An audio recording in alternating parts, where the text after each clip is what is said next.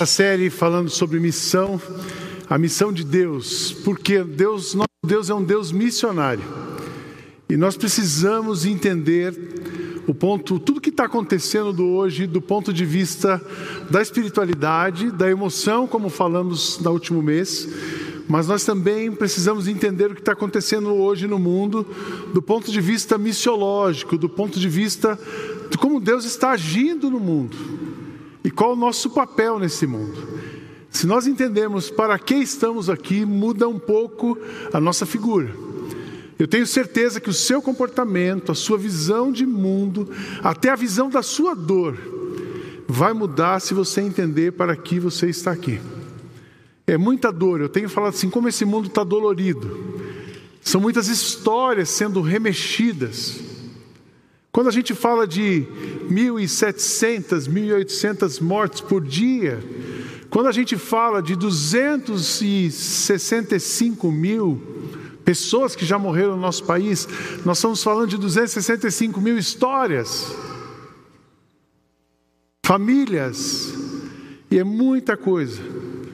Mas a gente precisa entender isso também do ponto de vista missionário. Nosso Deus é um Deus missionário. No meio dessa confusão toda, Deus está trabalhando. Deus é um Deus missionário, o nosso Deus está em missão. O que significa isso? O nosso Deus está em missão? Significa dizer para vocês que faz parte da natureza de Deus a missão. Deus, sendo bondoso, compassivo, misericordioso, criador de todas as coisas, ele não ficaria parado diante do que está acontecendo. Ele não ficaria assistindo o que está acontecendo, mas ele continuaria intervindo, apoiando, cuidando, trabalhando naquilo que está acontecendo. E ele faz isso através de nós. Então, nós temos no meio do mundo tão difícil, nós temos uma missão possível. Eu acredito que é possível fazer a missão. Não a nossa missão, a missão não é minha, a missão não é sua é a missão de Deus para mim e para você. Então nós estamos em missão, Deus está em missão no mundo e Ele está em missão através de nós. Nós vamos entender isso nessa manhã. Eu queria ler para a gente as últimas palavras de Jesus antes de subir aos céus. Evangelho de Mateus, capítulo 28, versos 18 a 20. Esse texto é super conhecido. Diz assim, na versão da linguagem de hoje. Eu vou ler em duas versões. Primeiro Almeida 21 e depois a linguagem de hoje. Diz assim a primeira versão: E aproximando-se Jesus falou-lhes: Toda autoridade me foi concedida no céu e na terra. Portanto, ide e fazei discípulos de todas as nações, batizando-os em nome do Pai, do Filho e do Espírito Santo, ensinando-lhes a obedecer a todas as coisas que vos ordenei. E eis que eu estou com vocês, convosco, todos os dias, até o final dos tempos. Ouve essa última palavra e eis que eu estou convosco todos os dias até o final dos tempos. Outra versão diz assim: Então Jesus chegou perto deles, os discípulos, e disse: Deus me deu todo o poder no céu e na terra. Portanto, vão a todos os povos do mundo e façam com que sejam os meus seguidores, batizando esses seguidores em nome do Pai, do Filho e do Espírito Santo, ensinando-os a obedecer a tudo que eu tenho ordenado a vocês. E lembre-se disso, eu estou com vocês todos os dias até o fim dos tempos. É tão interessante ver o movimento de Deus na humanidade. Deus está se movendo na humanidade sempre. Quando é que começa o movimento missionário de Deus? É, a gente precisa voltar um pouco lá na Bíblia. Começa em Gênesis capítulo 3, o verso 15. Depois da queda, Deus promete a si mesmo e fala sobre si mesmo. Ele diz: Eu esmagarei a cabeça da serpente. Deus começa a missão. Eu vou destruir esse mal que fez tanto mal para a humanidade. Aí você fala assim, mas Deus é Deus, e por que, que ele não pôde então impedir o mal? É tanta coisa que a gente já pensei sobre isso. A origem do mal, Deus não criou o mal, mas ele permitiu que o mal fosse que existisse. Mas se Deus tivesse controlado o mal, nós não seríamos livres. Deus criou um homem livre e deu ao homem a opção de escolher andar com Deus ou não andar com Deus. E o homem é fez uma escolha de não andar com Deus. Gênesis 3. A partir dali, Deus fala assim: Bom, agora eu entro em missão. E Deus continua em missão. E ali ele chama o chamado de Abraão, a gente já viu aqui em Gênesis 12, é um chamado missionário. Eu vou usar um homem, teve o dilúvio, Abraão, depois dilúvio, e, e Deus vai chamando as pessoas. E ele vai chamando, ele instituiu reis, profetas, juízes, profetas. Todos esses movimentos, reis, juízes, profetas, exílio, até o nascimento de Cristo, é o cumprimento da missão, é Deus trabalhando em missão. Deus vai na direção do homem e o homem se volta contra Deus. Deus vai na direção do homem, resgata e o homem vai na direção oposta.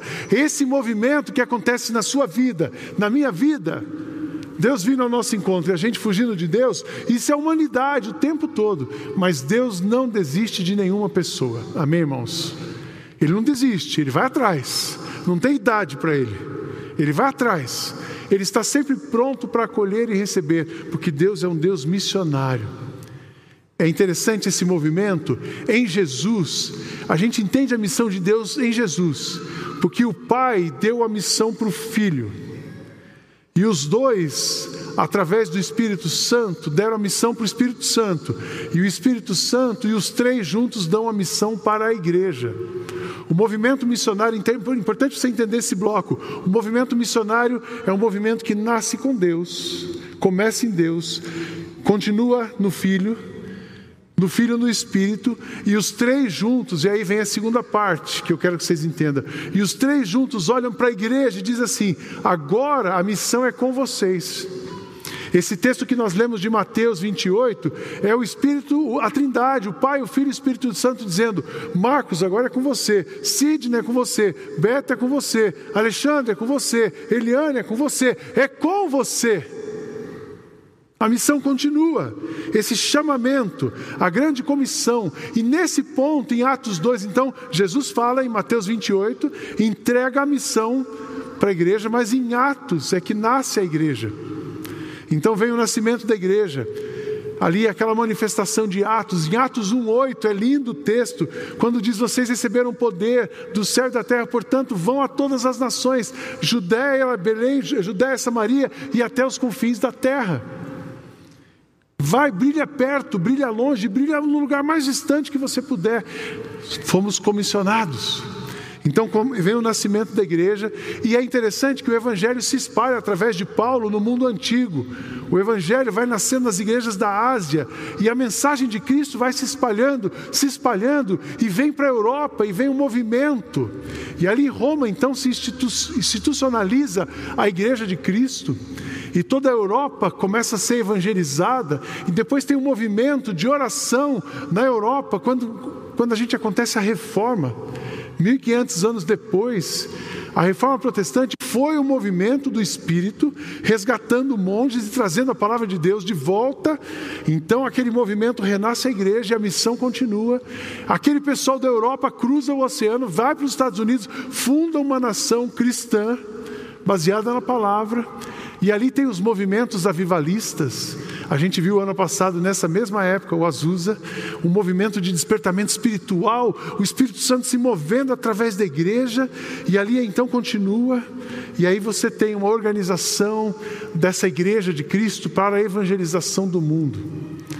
E é tão interessante, é tão bonito ver, independente das denominações diferentes, toda denominação tem um movimento missionário organizado.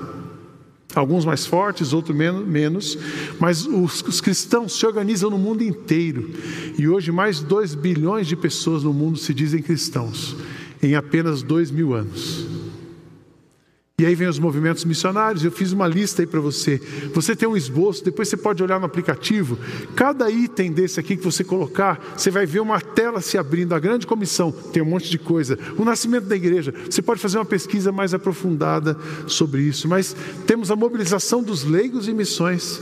Eu lembro da Patrícia e do Leandro trabalhando no Japão. Vocês foram como imigrantes. São decassegues que se fala, né? Eram os decassegues, mas Deus, vocês acharam que ia lá para ser decassegue, né? E Deus leva vocês como missionário. Um casal brasileiro dirigindo uma igreja no Japão. E quantos não ouviram de Jesus através de vocês ali? Deus está em missão no mundo. organizado o Ministério dos Leigos, o cenário mundial. E Deus, alguns anos atrás, quem estava na igreja naquela época, existia uma profecia forte de que dos países de terceiro mundo, como o nosso, sairiam, aqui seria o celeiro missionário do mundo. E eu ainda acredito nessa profecia. Amém?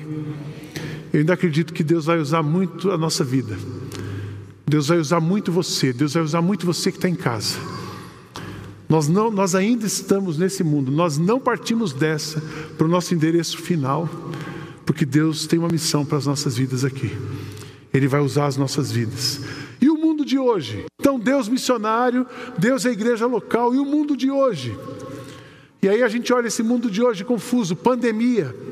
Pandemia, pandemia tem o um lado, não sei se lado bom, mas o lado tem um lado que é mais positivo, que a gente percebeu a igualdade, somos todos iguais. A pandemia a gente percebeu a fragilidade. Eu não conheço ninguém, a não ser a pessoa irresponsável ou doente da cabeça, que não esteja preocupado com a pandemia. Eu não, conheço ninguém que não tenha medo de ser infectado.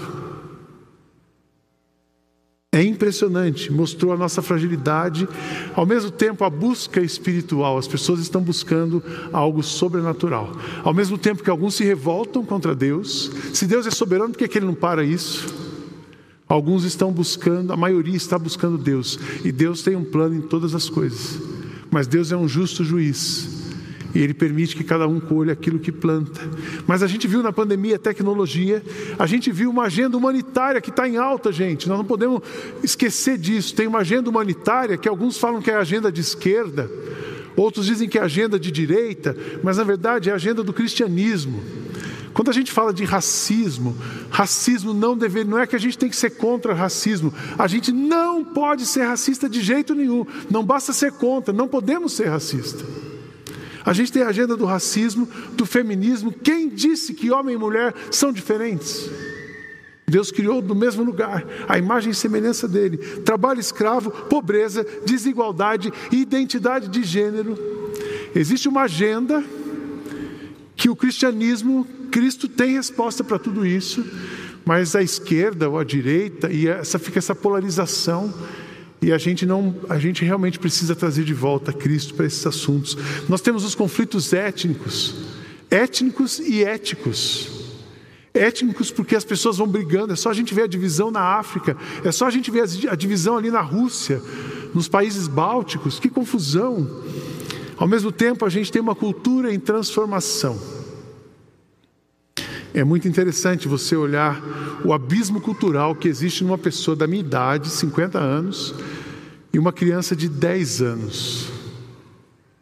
Não é uma distância cultural, é um abismo cultural. E a gente entender essas gerações, o mundo está em transformação, vai mudar muito mais. Ah, a gente tem um crescimento da busca por religião, uma pobreza extrema, cada vez mais gente pobre.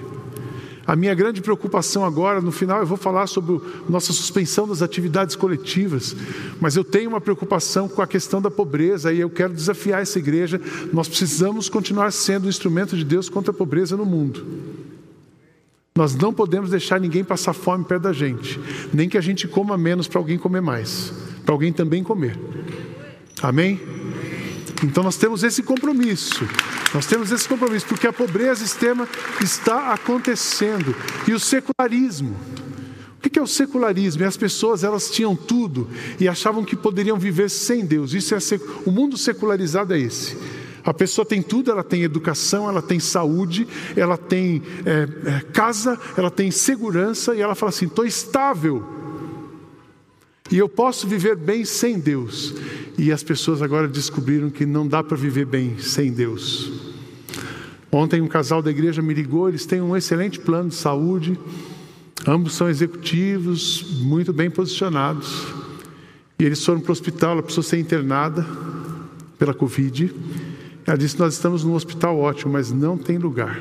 Improvisar uma enfermaria. Sabe o que é isso? É o mundo secularizado nosso. Nem tendo dinheiro você consegue um hospital. Então chegamos no limite. Mas por que nós estamos aqui? E esse texto missionário faz todo sentido para nós. Eu vou repetir o texto: todo poder me foi dado no céu e na terra. Portanto, vão a todos os povos do mundo, batizando-os, ensinando-os a guardar todos os mandamentos que eu vos tenho dado. E eis que eu estou com vocês até o final dos tempos. O que nós estamos fazendo aqui? Eu quero rapidamente lembrar você da nossa missão possível. Nesse mundo caótico, todos nós podemos, todos nós, independente de quem você é, do que você tem, do seu grau de instrução, todos nós, inclusive você que está em casa, todos nós podemos sair daqui hoje e fazer a missão. A primeira coisa que, está, que esse texto está nos dizendo é que você está aqui para a missão de Deus. A missão de Deus é resgatar e amar o homem que criou, que ele criou. Você está aqui para amar e resgatar as pessoas que Deus criou. Você fala assim, mas eu sou muito simples, pastor. Minha casa é muito simples, eu moro num lugar muito simples. Mas deve ter um vizinho precisando de uma mensagem sua nessa manhã, nesse dia. Deve ter um vizinho precisando de uma oração sua. Nós estamos em missão. Então Jesus chegou perto deles e disse: Deus me deu todo o poder na terra, portanto, vão, vão. Missão é movimento. Vão, vão a todos os povos, mas vai do lado da sua casa, vai no prédio que você mora, vai no seu condomínio, vai na sua família. Você existe para a missão de Deus. Você tem tanta gente fazendo processos de coaching, e eu não sou contra isso, mas tentando descobrir o pro, propósito de vida. O seu propósito de vida é descoberto quando você encontra significado para as coisas que você faz. E você só tem uma coisa que você faz, só tem significado quando você está usando o que você é, quem você, quem você é, o que você tem para amar uma pessoa. Se você está amando alguém, aquilo tem significado. Se não é para amar, não tem significado. E o seu propósito de vida é essa combinação de significado com amor. Quando você faz com significado e faz para amar, você se sente realizado. Você pode ganhar dinheiro, mas no amor faltou propósito. Quanta gente milionária sem propósito. Você pode amar porque pediu, mas não viu sentido naquilo, não fez de coração, faltou propósito. Propósito é a combinação do significado e do amor. Você está aqui para amar, portanto, vão. Na versão antiga, ide, vai. Nós estamos, Deus está em movimento no mundo e Ele se movimenta através de nós. A outra coisa que esse, que esse texto está nos ensinando, mas vão para onde? A missão acontece onde você está. Você existe para a missão de Deus e a missão acontece onde você está. Vão a todos os lugares do mundo. Essa igreja tem um movimento missionário, nós estamos apoiando várias pessoas. Nós estamos lutando, remando forte para continuar apoiando missionários, projetos, mas a grande força missionária dessa igreja é você. É onde você está. É onde Deus te colocou. Se cada pessoa aqui entender que está em missão, nós vamos mudar o mundo. Uma professora, a Lília é uma professora. Amanhã eu abrir a, a sala dela, encontrar com a sala, eu não sei se você está presencial, está híbrido, né? Ou em casa, online, onde você estiver, você abriu a sala e encontrou uma pessoa, ela está em missão. O médico que vai atender alguém está em missão. O empresário, a dona de casa, a faxineira, estamos todos em missão. Mas vão para todo mundo. Que mundo? Eu coloquei aqui três mundos: o mundo de hoje, o mundo que a gente vive. Meus irmãos, que a nossa geração seja uma resposta de Deus para esse mundo, amém? Nós não estamos aqui para viver no conforto, nós estamos aqui para ser uma resposta de Deus para a nossa geração. Assim como Davi foi a resposta de Deus para aquele momento, assim como ah, Salomão foi a resposta de Deus para aquele momento, assim como Raabe foi a resposta de Deus para aquele momento. Que nós sejamos a resposta de Deus para o mundo de hoje, mas também o mundo de fora. Deus está nos mandando para outras culturas. Precisamos aprender a dialogar com outras culturas, com outras pessoas e o mundo do outro. Deus nos convida para entender o mundo do outro, entender as emoções, entender os excessos, excessos, a falta, mostrar como Jesus está disposto, não só mudar o mundo, mas mudar o nosso mundo. Então você tem um chamado para mudar essa geração, você tem um chamado para dialogar com o diferente, e você tem um chamado para pacificar, para acomodar, para acomodar o mundo. O mundo do outro. Você está aqui para a missão, a missão acontece onde você está. A missão é integral. Pastor, é, o que é mais importante agora então na missão? Falar de Jesus ou dar uma cesta básica? Quem está com fome não quer saber de Jesus. Primeiro dá comida, depois você fala de Jesus. Então nossa missão é integral, o evangelho todo, para o homem todo, em todo lugar. Portanto, vão, façam discípulos, mas aí você não só faz os discípulos, você batiza, você ensina. E ensino é vida, ensino é transformação de vida, ensino é contínuo. Então vão a todas as nações, mas tenham o um empenho com a missão integral. E a última coisa que eu quero dizer, olhar nesse texto, que Jesus é o avalista dessa missão. Ah, mas é, é tão difícil, é perigoso agora. Você deve ter mil desculpas para não fazer missão nesse momento. É perigoso, eu não tenho dinheiro, preciso guardar, eu preciso me proteger. O WhatsApp, vírus não vai por WhatsApp. Vírus também não vai se você não tiver contato físico com a pessoa. Você pode ir até a casa de alguém fazer uma oração por ela, ela a cinco metros de você. Você pode mandar uma mensagem para alguém, você pode fazer um bolo, você pode pegar uma cesta básica e trazer aqui que a gente entrega para você. Essa semana, tão logo anunciou o fechamento, já começaram os movimentos. Vocês vão ter cesta? Tem gente na minha rua já passando dificuldade. Nós nunca paramos de entregar cestas. Mas é hora da gente se mover, gente. E eu quero que você deixe as suas desculpas de lado. Nós vamos colocar as nossas dores aos pés da cruz, mas nós vamos enfrentar a missão, enfrentar os desafios desse momento e cumprir a missão de Deus para nós. Amém, irmãos? Nós estamos aqui para isso.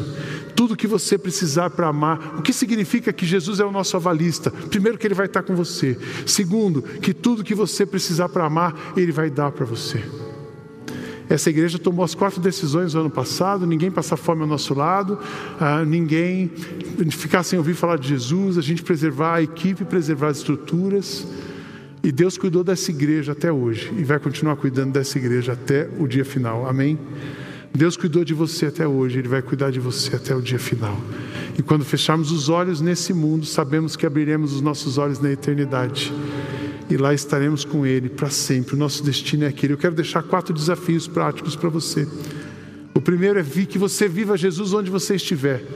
Viva Jesus onde você estiver. Como é isso, pastor? Eu vou te ensinar com uma história de uma criança de cinco anos. A Cristiane, esposa do Fernando, ela é coordenadora no Maple Bear. E um aluninho, primeiro dia de aula, um aluninho dela de cinco anos chegou, estava passando lá por ela, disse assim, professora, preciso falar uma coisa. Ela foi. Você conhece Jesus? Um aluno de cinco anos perguntou para a coordenadora da escola: Você conhece Jesus? Ela falou assim: Eu conheço. Jesus é meu salvador, ele falou. Ela falou assim: Você vai em alguma igreja? Ele disse assim: Eu vou na IBM. Eu disse: Glória a Deus, cadê a Tati? É o Ministério das Crianças. Uma criança de 5 anos chegar para a professora e dizer assim: Você conhece Jesus? Uma criança de 5 anos pode fazer missão, você também pode. Amém? Fala de Jesus onde você estiver. Segundo desafio prático. Viva Jesus, fale de Jesus. O terceiro desafio prático: doe pelo menos uma cesta básica no seu mês. Você vai no supermercado essa semana, compra uma cesta e põe aqui. Ah, mas eu não vou no mercado. 55 reais, põe na conta da igreja, 5501, a gente compra para você. O Beto me deu um número esses dias que eu fiquei chocado. O, mês, o ano passado a gente chegou a entregar mil cestas por mês. E agora nós caímos para 60 cestas por mês. Eu falei, acho que eu sou eu que estou pedindo pouco. Estou comunicando mal. Então estou fazendo a minha parte hoje. Estou comunicando. Nós precisamos de cesta para ajudar as pessoas. Então se movimenta. Traz, faz uma coisa prática. E por último, seja um voluntário em alguma ação missional da comunidade. não posso sair para a rua, realmente agora é hora de se guardar. Você pode ligar, você pode fazer entrega de bolo. Nós estamos cuidando de idosos, nós estamos, nós estamos em vários lugares. Daqui a pouco um grupo vai sair para entregar marmita na rua. Você pode, você pode vir doar comida da marmita. Você não vai para a rua entregar, mas você vem ajudar a fazer. Faça alguma coisa.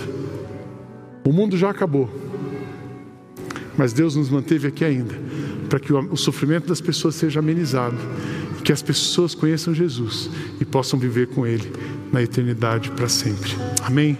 Que Deus abençoe você, o seu coração, nossa igreja. Que a gente continue engajado na missão de Deus. Feche seus olhos e vamos orar. Ore pelo mundo, ore por todos nós e ore por você. Nós vamos celebrar a ceia. Nós vamos nos lembrar do sacrifício, da morte e ressurreição de Jesus. Que essa manhã seja uma manhã de renovo, de encorajamento, de força. Você que está em casa também, celebre conosco. Estamos juntos, mesmo que seja numa conexão virtual. A conexão é virtual, mas a relação, a conexão, a nossa relação é real. Então, juntos vamos celebrar Jesus. Que você tenha esse tempo de oração enquanto vamos ouvir uma canção.